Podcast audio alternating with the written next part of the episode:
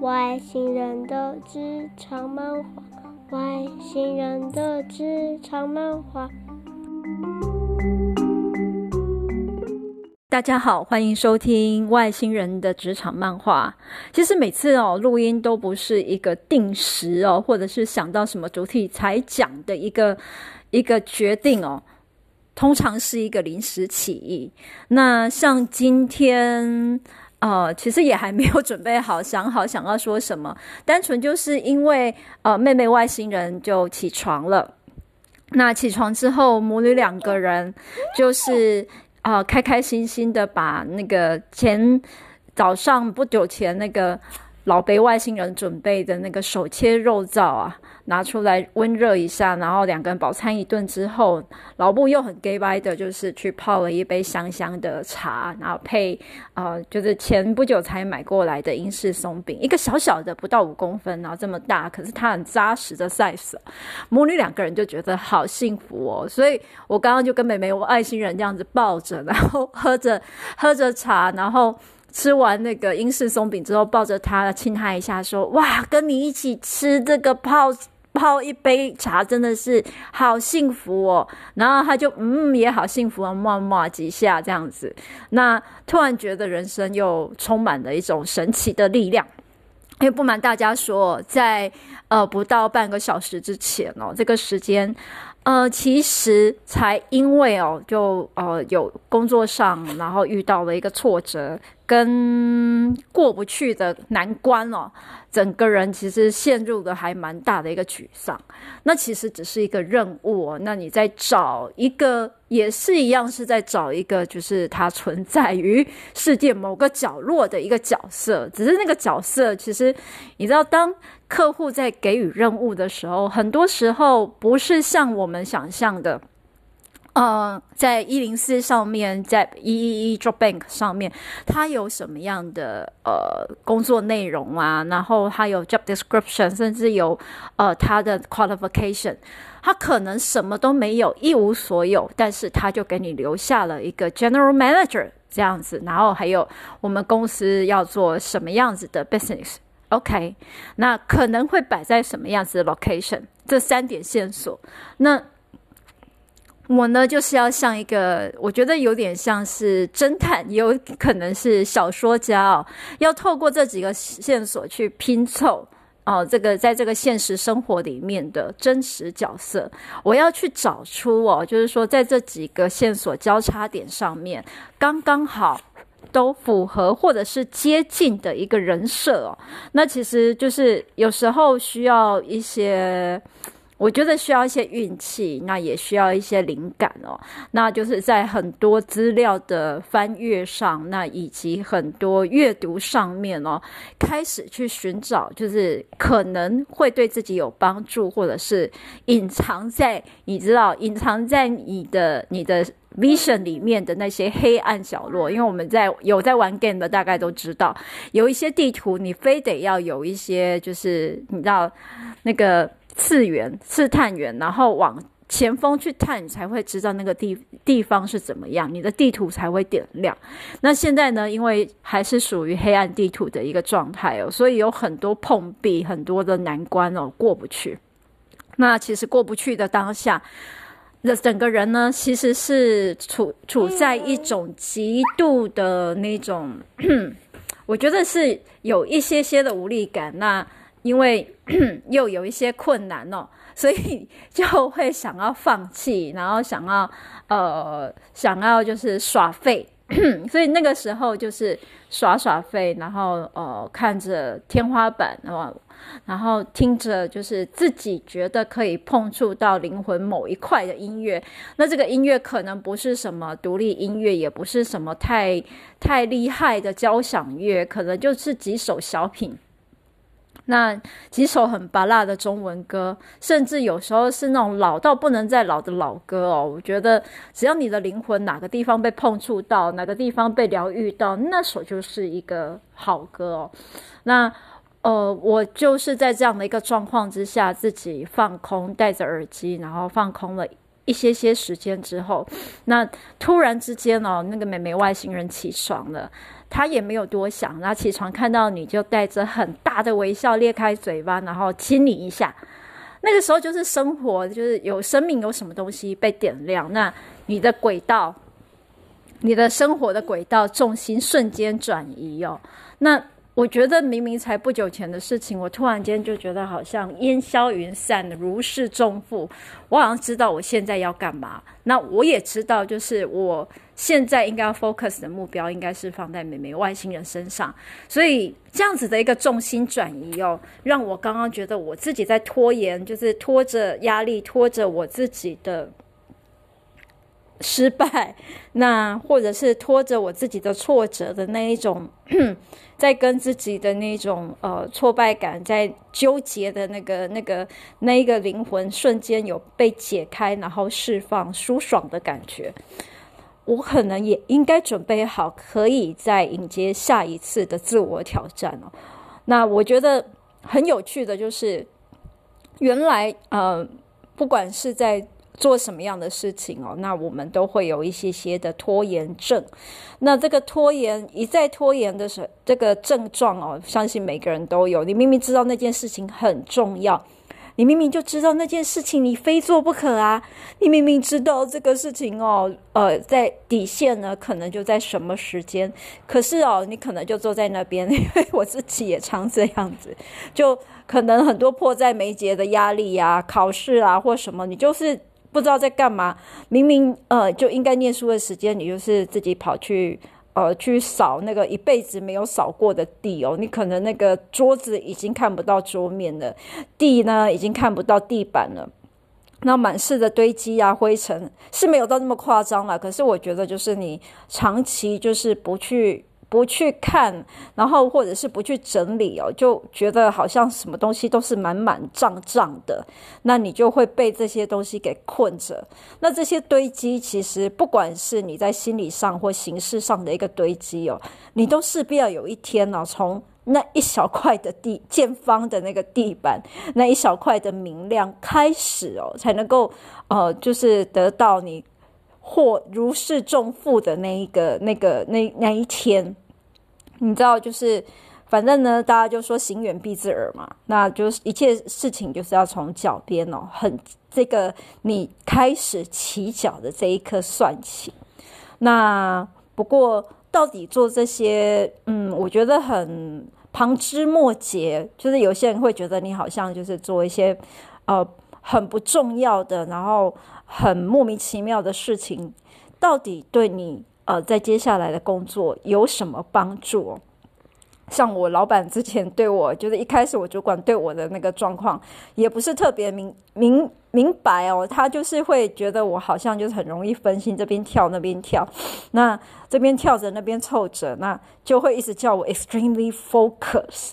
那我觉得这一点其实很很有趣啦，因为有几个要件。是他叫我 focus 的，就是说，第一个，他觉得我如果在很集中精神的状况之下，那个发挥的实力哦，可以发挥得很好。可是我如果一直在发散做一些东做西做的话，好像那个效能就会变很差。当然了，那个其实也是因为我在应付压力的一个前哨战哦，就是我觉得我我有时候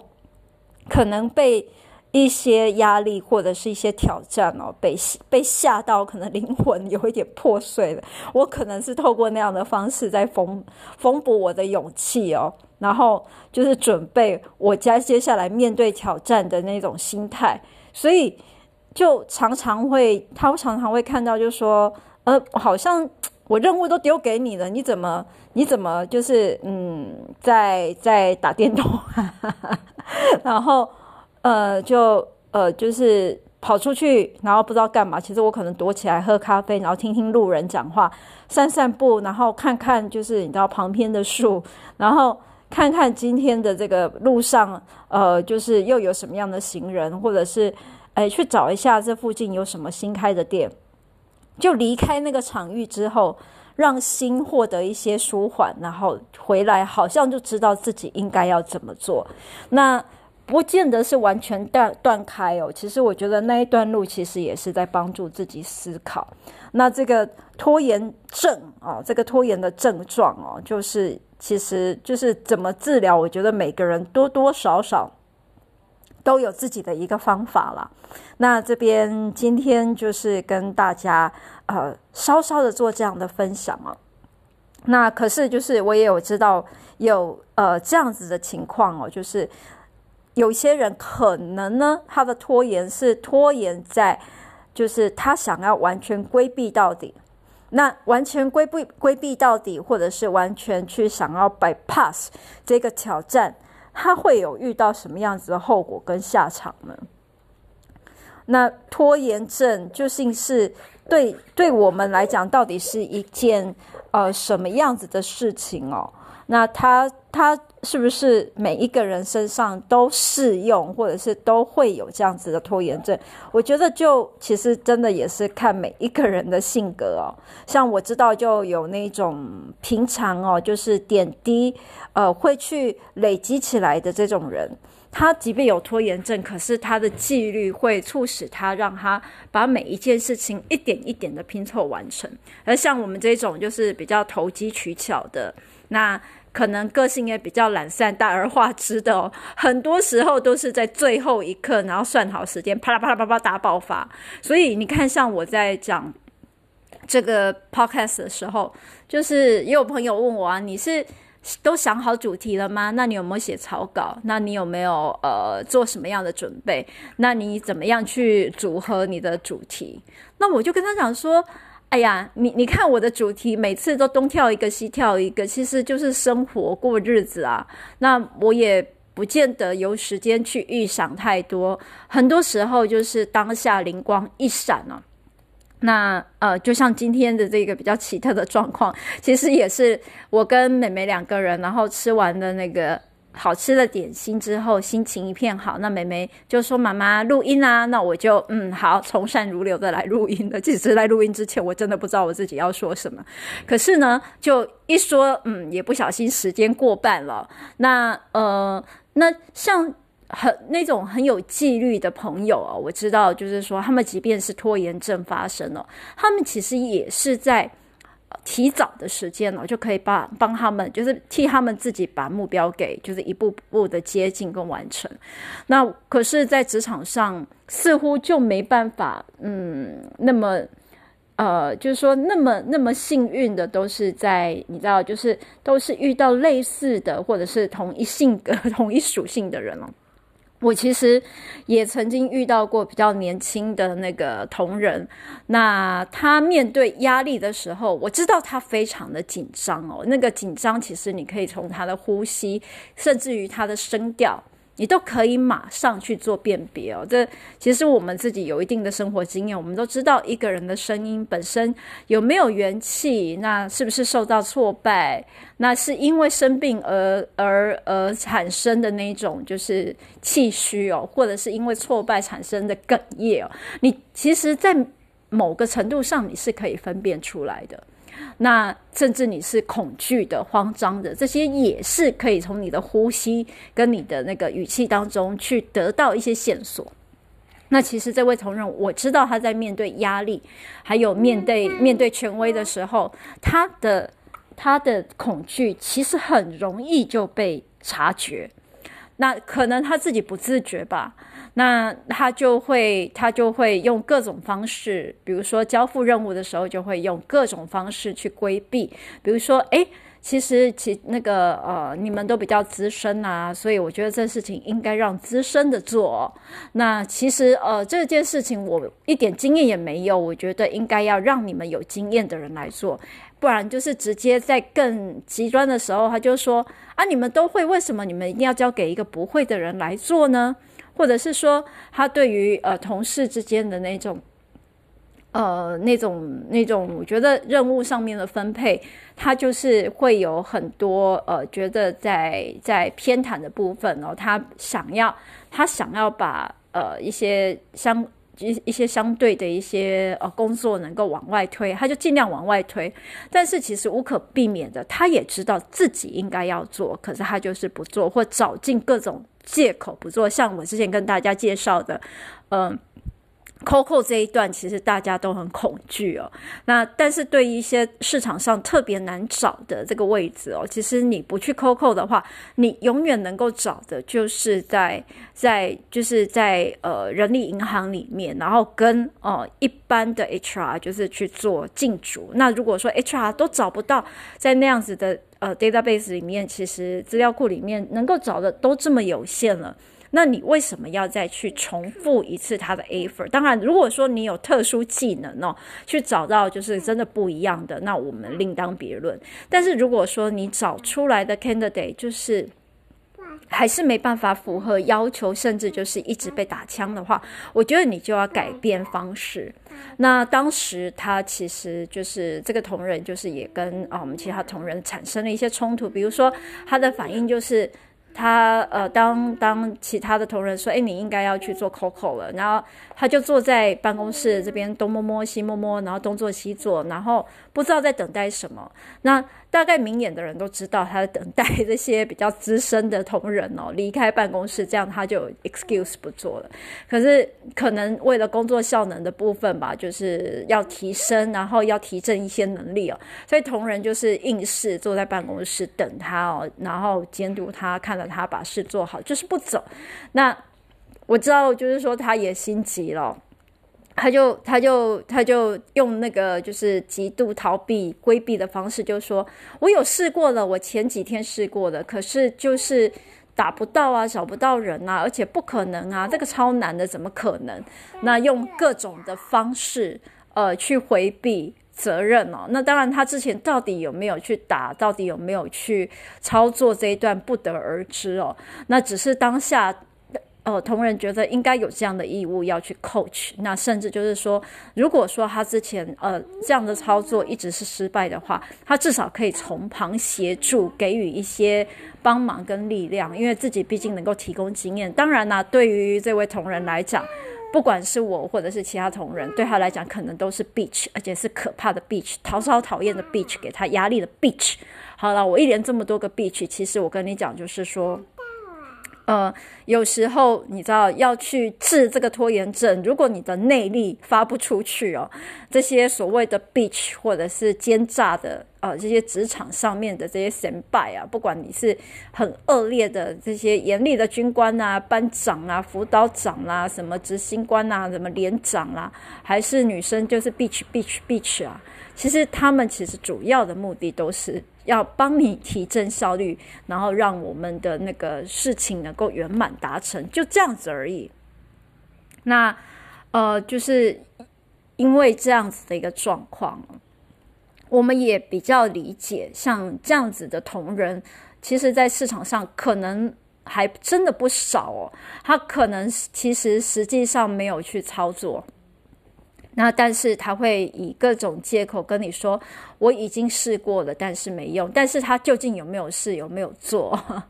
我们是不知道的。但是当天呃，当时呃，同仁的策略其实奏效，在几次就是临场的监督当中，真的有 output，而且 output 的时间不会特别的久啊，只是花了他一个半小时之内就有收获，而且就是连续两三场的盯场，其实都能够有一些收获。可是。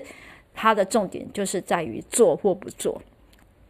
那我讲这个例子是的用意是在于，因为我有在侧面观察到这一位同仁哦，他的生理上的一些反应，就是如果说你真的有做，而且你无愧的话，其实就是你不会把自己觉得呃压力那么的大，你知道吗？可是他其实，在整体的同仁的那个工作分配上是呃，工作相对他的工作的形态压力是最轻的。那只要有努力哦，就是说相对来讲，他 labor 花的劳力是比那个脑力还要来得多些的。但是，一旦谈到就是说大家关于在他觉得薪资结构上面的分配不均哦，或者是说在任务分配上面的呃各种偏袒哦，就是他会有很多的声音跟抗议。那面对自己的责任，或我们把一些相对大的责任呃交付给他的时候，他却反而都是用各种借口逃避跟退缩。可是你会在某个程度上知道，这样子的比较属于逃避型的人人格，他其实在你面前，他表现的那种。呃，就是说谦让，或者是说呃各种退避也好，他在事后他可能用另外一种方式想要去表现他自己的好，变得他人格会有很多的落差，可是他心里会有很多东西跟自己过不去，因为他也理解到他能力上的不足哦，所以他给自己的压力，或者是说他沉在内心的那个负能量，其实是很大的。你看，像我们这种。每天面对很多讨厌的超级任务，或者是说，呃，每天跟这些资深的老鸟们每天高来高去，然后烧脑烧的不行哦。可是我我觉得某个程度上，可能自己都告诉自己，就是拼了命了，尽了力了，也交出了成绩单。虽然我的成绩不一定是 A 加哦，可能是 B，也可能是 C，但是我真的尽力，而且我交出去了，我是睡得着的。而且我也很少，就是说有在反映在可能压力上面的一些头痛相关的疾病哦。可是你就知道，就是说这位同仁他其实是在可能整个办公室，或许是天生体质的关系，也有可能是心理生理交互影响哦。所以他在整体的那个身体的一个就是说机制的表现表现上面哦，不管是你想得到的什么样子的痛，男生会痛，女生会痛的，该痛的他都没少过。该看的医生，他也都看过了，可是他就一直没有起色。所以有时候我其实，呃，我也很想要告诉他，当然我不是他的心理医生哦，也不是他的什么闺房密友哦，但是我也很想就是告诉他说，你要不要尝试哦，呃，跟自己拼一次那。就算这事情做得不好，你不要推给别人哦。就是说，你想要往前冲刺，你想要得到一些些的呃不一样的自己哦。我觉得你就必须要往前撞那么几次墙。你撞过之后，你冲出自己的限制之后，或许你这些病就会好一半也说不定。那今天讲到拖延症，我觉得扯得有点远了。可是，其实在，呃，就是说，我们每个人面对自己跟自我的挑战跟拔河的时候，有可能，有可能会遇到很多的状况。那你会是怎么样处理你自己的焦虑跟压力？那又是怎么样去把自己恢复到，就是说可以去面对并解决它的这个状态的呢？那。希望啊，有机会跟朋友好好的分享，因为这个 podcast 经营到现在哦，也是都会有一些可爱的小温馨的回应哦。那我很享受这样子的一个小回应，因为呃，朋友不能互相聊天了，那 podcast 好像就是至少就是我可以跟呃，在最少的时间里面，那回答朋友啊、比较。比较多的那个问题哦，那跟他们多聊一些，那不要到时候跟我说见面就没得聊了哈。期待下次跟你们一起的午茶，一起吃饭，开心聊天的那个时候。今天就说到这里，拜拜喽！